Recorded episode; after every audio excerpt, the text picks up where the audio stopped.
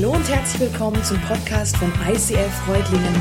Schön, dass du den Weg im Web zu uns gefunden hast. Ich wünsche dir in den nächsten Minuten viel Spaß beim Zuhören. Remaker. Wichtig, Geschichten zu schreiben.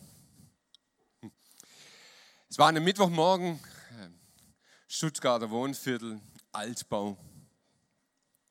Ein Mann schleppt sich mit schweren Schritten die Treppe hoch.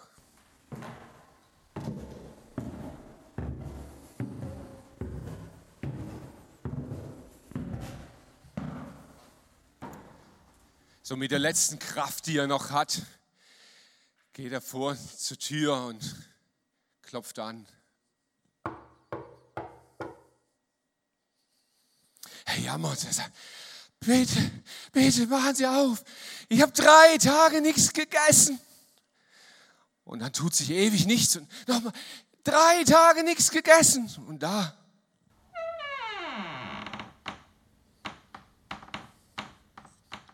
Einer müsste sich halt zwingen. Gut, er braucht ein bisschen der Witz, ich verstehe schon. Die, die Schwäbischen nicht mächtig sind, lasst euch übersetzen vom Nachbar oder so, dann kommt das auch noch. Ja, Missverständnisse. Missverständnisse passieren. Nicht alles, was wir sagen, versteht der andere auch. Vielleicht, weil wir einen Slang haben, vielleicht, weil wir woanders herkommen, vielleicht, weil wir einen komischen Humor haben, der nicht jeder versteht. Vielleicht, weil es einfach irgendwas zwischen uns gibt, was dazwischen steht und eine Kommunikation schwieriger macht. Nächste Woche feiern wir ja. Ich weiß nicht, ob ihr es mitgekriegt habt. 3. Oktober ist in Deutschland ein Feiertag.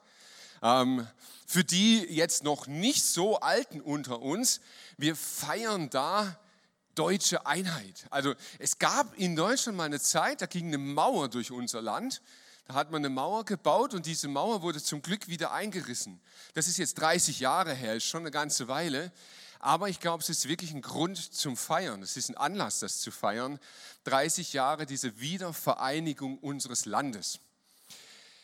Ich hoffe, ihr wisst das. Ja? Aber wisst ihr auch, wie es dazu kam? Dieser Mauerfall? Also Privatreisen nach dem Ausland können ohne Vorliegen von Voraussetzungen, Reiseanlässe und Verwandtschaftsverhältnisse beantragt werden. Die Genehmigung werden kurzfristig erteilt. Nach meiner Kenntnis ist das sofort. Unverzüglich. Um 22.40 Uhr erklärt das deutsche Fernsehen die Mauer zur Geschichte. Die DDR hat mitgeteilt, dass ihre Grenzen ab sofort für jedermann geöffnet sind. Die Tore in der Mauer stehen weit offen.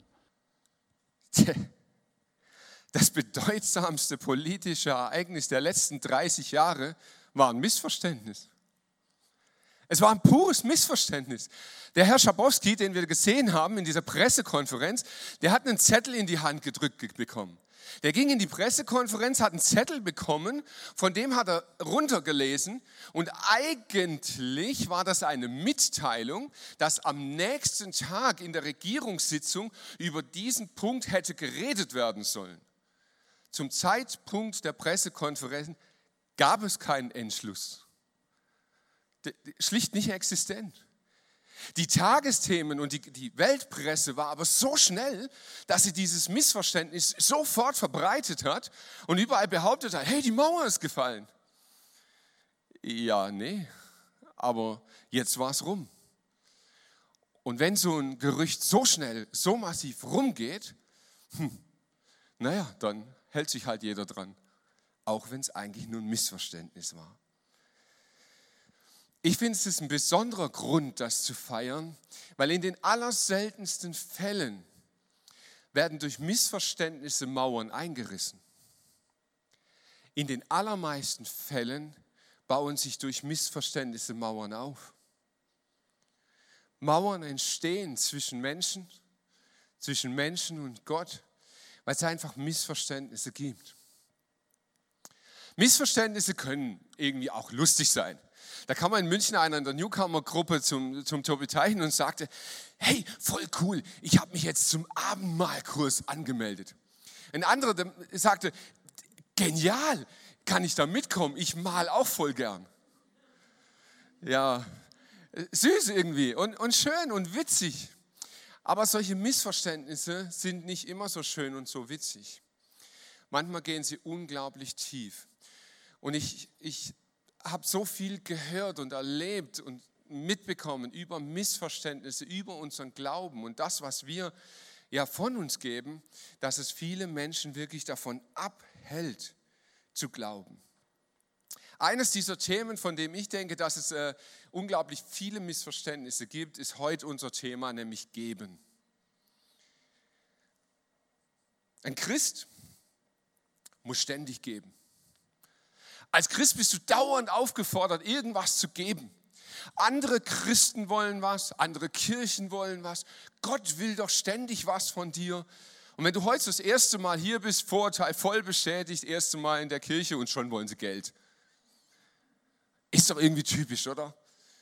Als Christ musst du ständig geben. Und ganz ehrlich, wir Christen tragen auch ein bisschen dazu bei zu diesem Bild. Wir nehmen Aussagen, tiefe Aussagen und hauen die einfach so unbedacht raus. Bibelverse, wie zum Beispiel Apostelgeschichte 20, geben ist seliger als nehmen. Das wird so schnell rausgehauen, man denkt gar nicht drüber nach und manchmal hinterlässt es ganz, ganz tiefe Verletzungen und wir erklären es nicht, wir klären es auch nicht auf. Spricht ja für sich, oder? Ich möchte heute mit euch einsteigen in das Thema, indem ich eine Bibelstelle mit euch anschaue, von der ich glaube, dass es eine der am, am häufigst missverstandenen Bibelstellen überhaupt ist. Und dazu steigen wir in den Clip ein.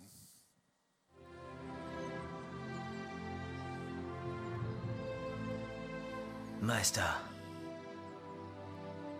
was muss ich Gutes tun, um das ewige Leben zu erlangen? Was fragst du mich danach? Nur einer ist der Gute, nämlich Gott. Wenn du aber das Leben erlangen willst, halte die Gebote. Welche? Du sollst nicht töten. Du sollst nicht die Ehe brechen. Du sollst nicht stehlen.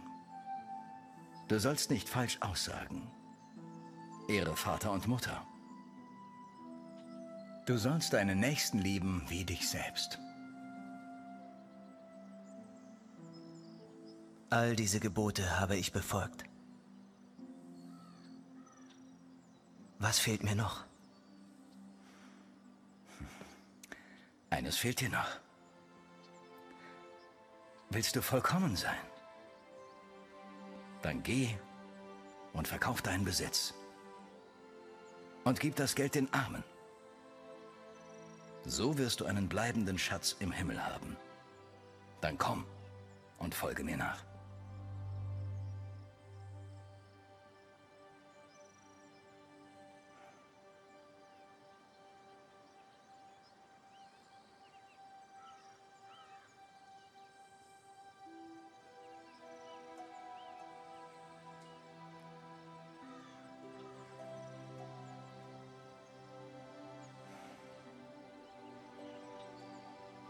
Ich sage euch, eher geht ein Kamel durch ein Nadelöhr, als dass ein Reicher in das Reich Gottes gelangt.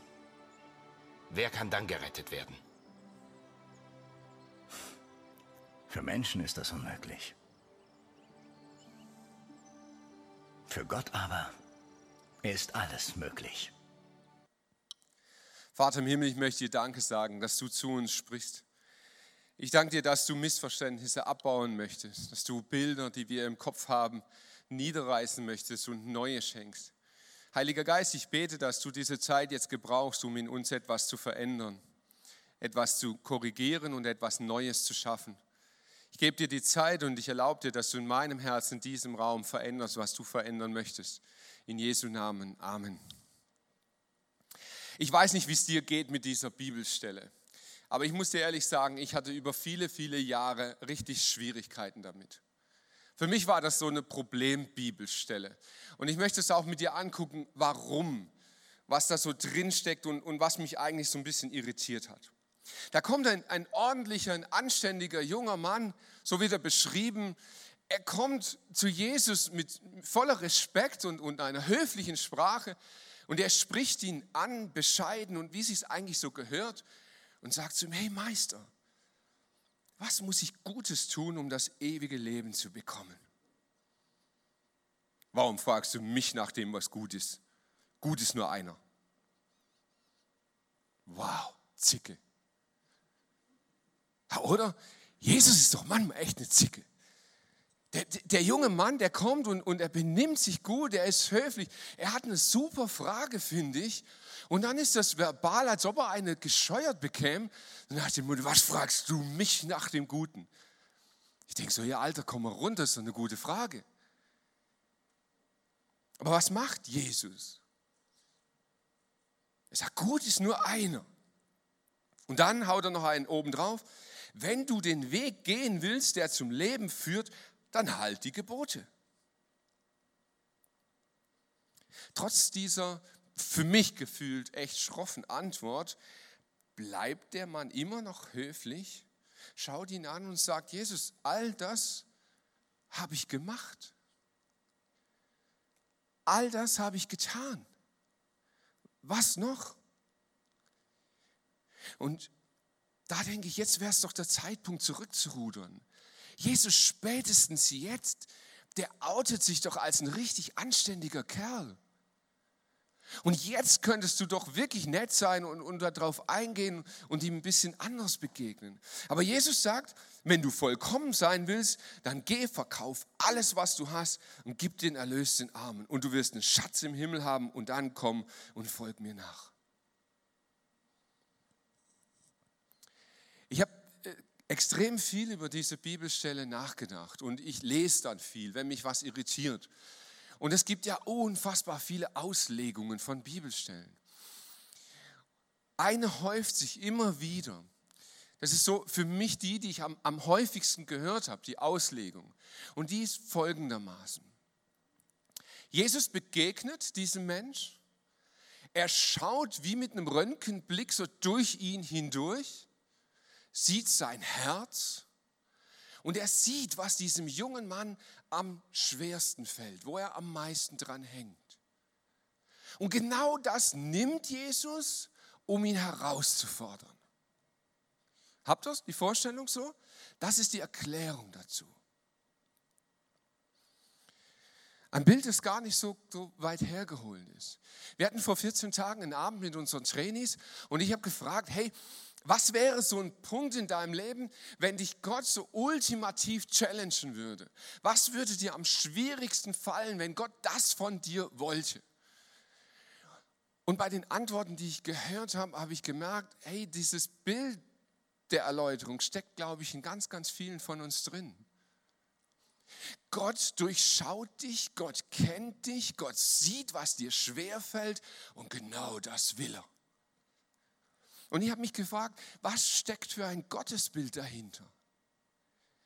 Wie sehen wir Gott, wenn wir so denken?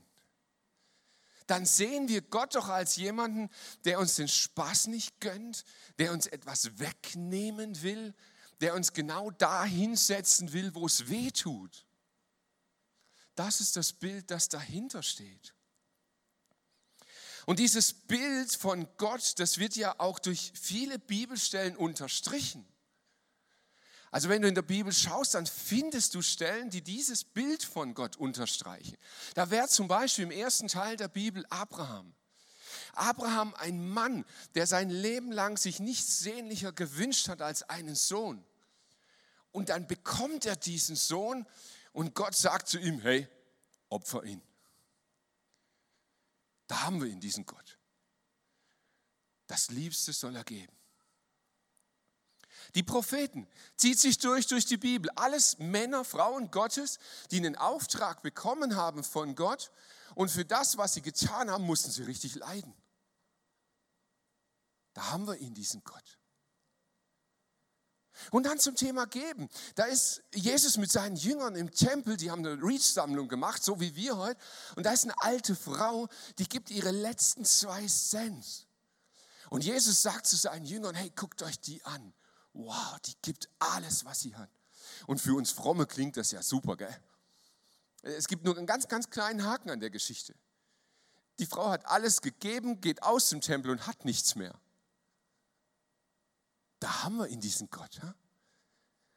Der genau das von dir will, was du doch so nötig bräuchtest. Wenn jetzt dieses Bild von Gott so oft in der Bibel vorkommt, ist es dann biblisch?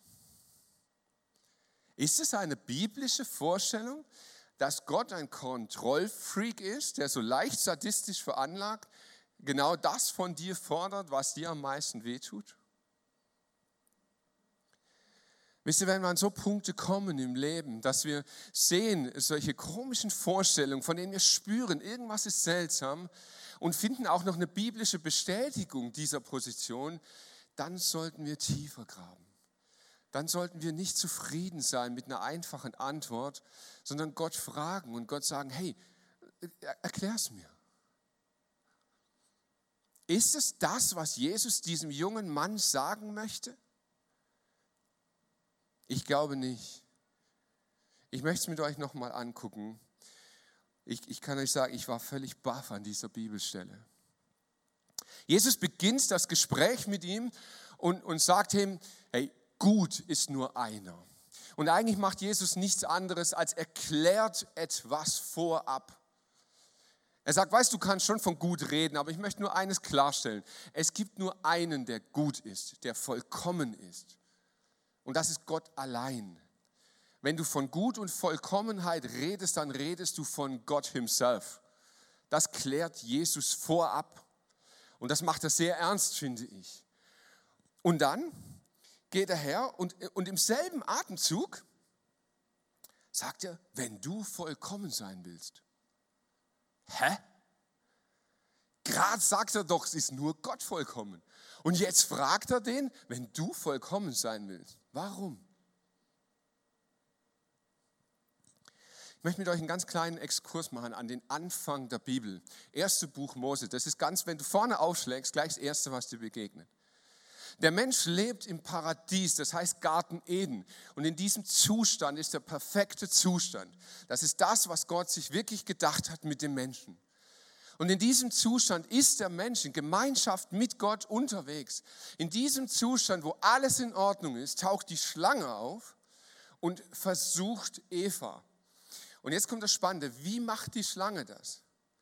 Die Schlange schaut Eva an und sagt, wenn du wie Gott sein möchtest, wenn du Eva wie Gott sein möchtest, dann musst du als erstes seine Gebote ignorieren und zweitens dir etwas nehmen.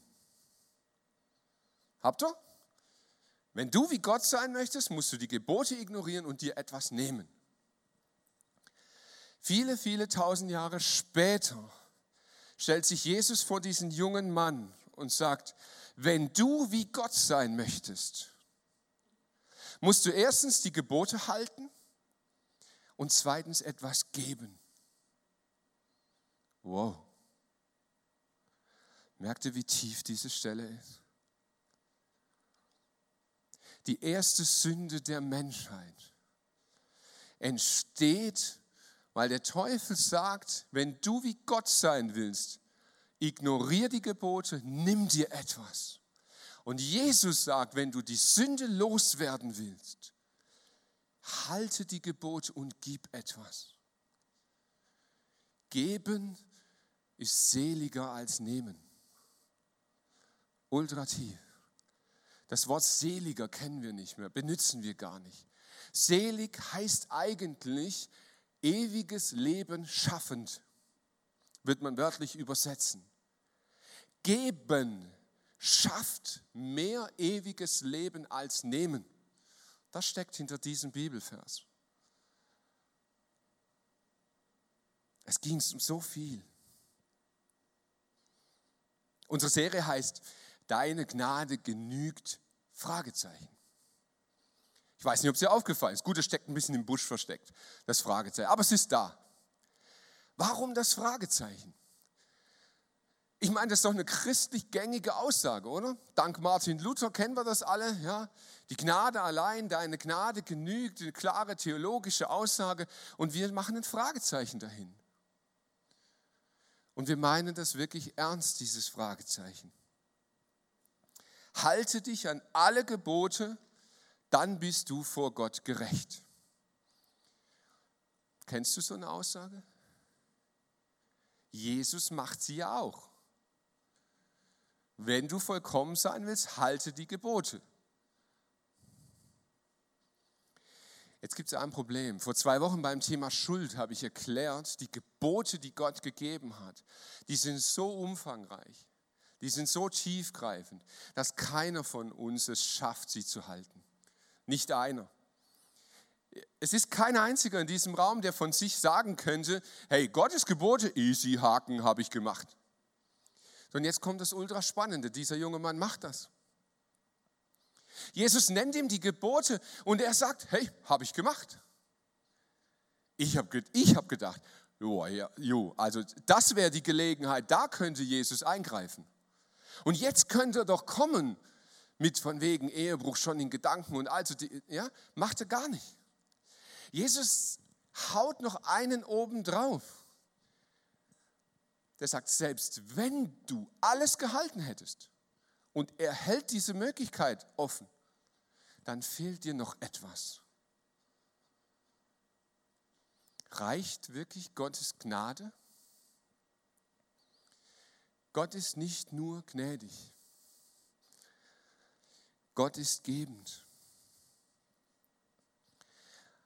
Mein absoluter Lieblingsbibelvers steht in Johannes 3, Vers 16. Und dort heißt es, so sehr hat Gott diese Welt geliebt, dass er seinen Sohn gab, auf dass alle, die an ihn glauben, nicht verloren sind, sondern ewiges Leben haben.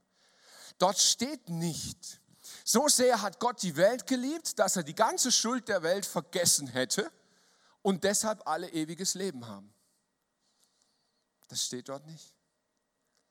Wäre Gott nur ein gnädiger Gott, dann würde er sagen, wisst ihr was, das alles mit den Geboten und so, ach komm, lass, das ist eh spießig, braucht man nicht.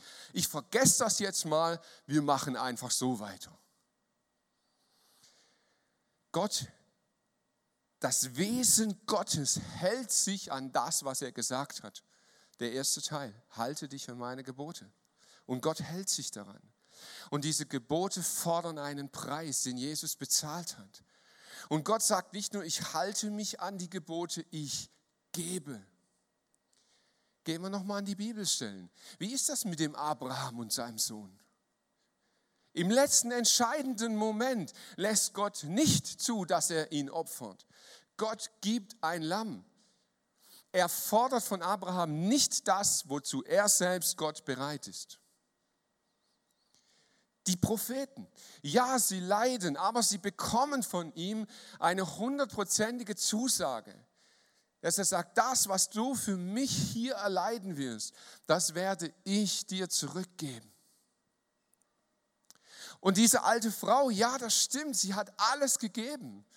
Aber Jesus steht dafür ein und er sagt, mein Vater im Himmel wird diese Frau nicht vergessen. Er wird geben. Warum ist das so wichtig? Warum ist es so entscheidend? Dass Gott gnädig ist, ist fantastisch. Das ist eine super Botschaft.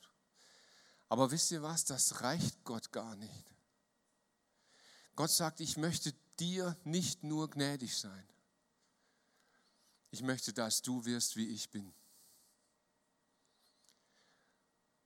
ich finde die Message so tief. Der Teufel versucht uns, indem er sagt, willst du sein wie Gott? Und Gott selber bietet dir an und sagt, du darfst sein wie ich. Und das sagte dem jungen Mann auch. Halte die Gebote, gib weg, folg mir nach. Und dieses Angebot, das macht Gott dir und mir auch. Wir haben ein Ziel, das steht ganz groß über unserer Kirche. Das Ziel dieser Kirche, es ist unsere Leidenschaft als Kirche, dass Menschen Jesus Christus ähnlicher werden. Und das heißt nichts anderes, als dieses Angebot anzunehmen. Jesus sagt, du kannst mehr sein wie Gott. Wie verrückt ist das? Aber dazu gehört nicht nur diese Gnade anzunehmen, sondern auch zu einem Geber zu werden. Und in dem Moment, wo du gibst, wirst du entdecken, dass das Göttliches in dir geboren wird.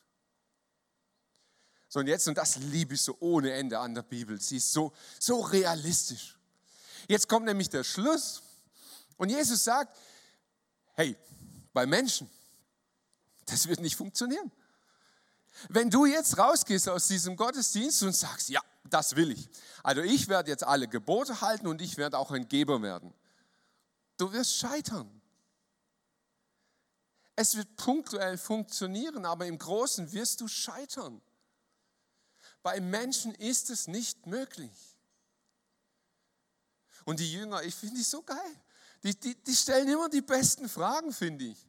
Vielleicht wussten sie es gar nicht, aber äh, Meister, Moment mal, wie soll das gehen? Gott ist ein Geber. Und zwar so krass, dass er sich selbst gibt. Zuerst in seinem Sohn Jesus Christus und dann in seinem Heiligen Geist. Und du kannst diesen Teil Gottes, seinen Geist, in dir aufnehmen, in dir wirken lassen. Und dann passiert was völlig Verrücktes. Wenn der Heilige Geist anfängt in dir zu wirken, fängst du auf einmal an und willst Gebote halten. Du willst es einfach. In dir raus. Leute fragen, hey, muss man als Christ? Und du sagst, hä, wie, jetzt muss man, weiß ich nicht. Aber ich will's. Ich, ich will ein Leben leben, das Gott gefällt. Und wenn dieser Heilige Geist anfängt zu wirken, dann willst du etwas weitergeben. Du entdeckst, dass in dieser Welt etwas nicht stimmt und du willst etwas tun. Du willst es einfach, weil Gott es in dir bewirkt. So, ich komme mal zu meinem letzten Punkt. Ganz kurz, Albert Schweitzer, super Zitat, möchte ich nur kurz einschieben. Wenn du etwas hast, was du nicht weggeben kannst, besitzt du es nicht, es besitzt dich. Es hat dich im Griff. Und Jesus sagt, meine, meine Botschaft macht dich frei. Du bist nicht mehr der Besitz von irgendwas, sondern du bist frei. So, wie können wir das lernen? Wie können wir da weiterkommen? Wie können wir Schritte gehen in unserem Glaubensleben? Dein Next Step. Wir brauchen Geld. Diese Kirche braucht Geld. Unser Neubau, den wir angehen, dieses Bauprojekt, erfordert von uns 300.000 Euro, die wir einbringen werden in dieses Projekt. Wir haben eine klare Vorstellung, eine Vision unseres Teams, Anstellungen. Wir brauchen monatlich 3.000 Euro mehr Daueraufträge als heute. Wir haben eine klare Vision über unsere Finanzen. Wir wollen jedes Jahr 25 Prozent unserer Finanzen weggeben. 25 Prozent, das ist einiges. Dazu brauchst du erstmal Finanzen, um das weggeben zu können. Ich möchte ganz ehrlich zu euch sein. Ich habe einen ganz tiefen Wunsch an Gott. Mein Wunsch ist es nicht, dass ich in ein paar Wochen hier stehe und euch sage, hey, wir haben das Geld zusammen. Wenn das so ist, dann freue ich mich und dann machen wir Party ohne Ende. Aber das ist nicht mein Wunsch. Mein Wunsch ist es, dass dieser Geist Gottes etwas in unser Herz spricht. Und ich wünsche mir, dass jeder einzelne von uns vor diesem Gott auf die Knie geht und ihn fragt und sagt, Geist Gottes, was ist mein Part? Wie kann ich einen Schritt näher dir ähnlich werden? Und dann wird Jesus dich nicht anschauen und sagen, hey, das, was dir am schwersten fällt, das fordere ich jetzt von dir. Jesus wird dir Schritte in die Freiheit zeigen. Und vielleicht ist das dann eine Spende fürs Gebäude. Vielleicht ist es, dass du einen Dauerauftrag einrichtest. Vielleicht ist es eine Spende an ein Projekt außerhalb von ICF, irgendwohin. Vielleicht ist es der Aufruf, deinem Nachbarn was zu geben. Vielleicht ist es der Aufruf, dir selber was zu gönnen. Ja, auch das sagt der Heilige Geist. Aber mein Wunsch, meine Sehnsucht ist, dass wir den Heiligen Geist fragen, was kann ich tun, um dir ähnlicher zu werden? Wo soll ich zum Geber werden? Wo sind Dinge, die mich gefangen genommen haben, die ich loslassen kann und frei werden kann? Lasst uns alle aufstehen. Wir wollen ein Lied singen, das sehr, sehr speziell ist. Denn es ist eigentlich unser Glaubensbekenntnis. In diesem Lied steckt drinnen, was wir als Christen glauben. Und meine Sehnsucht ist, dass wir das nicht nur mit unseren Lippen und Worten bekennen, dass wir zu Gebern werden, dass wir das, was Gott uns anvertraut hat, weitergeben, weil sein Wesen in uns am Werk ist. Das glaube ich. Ich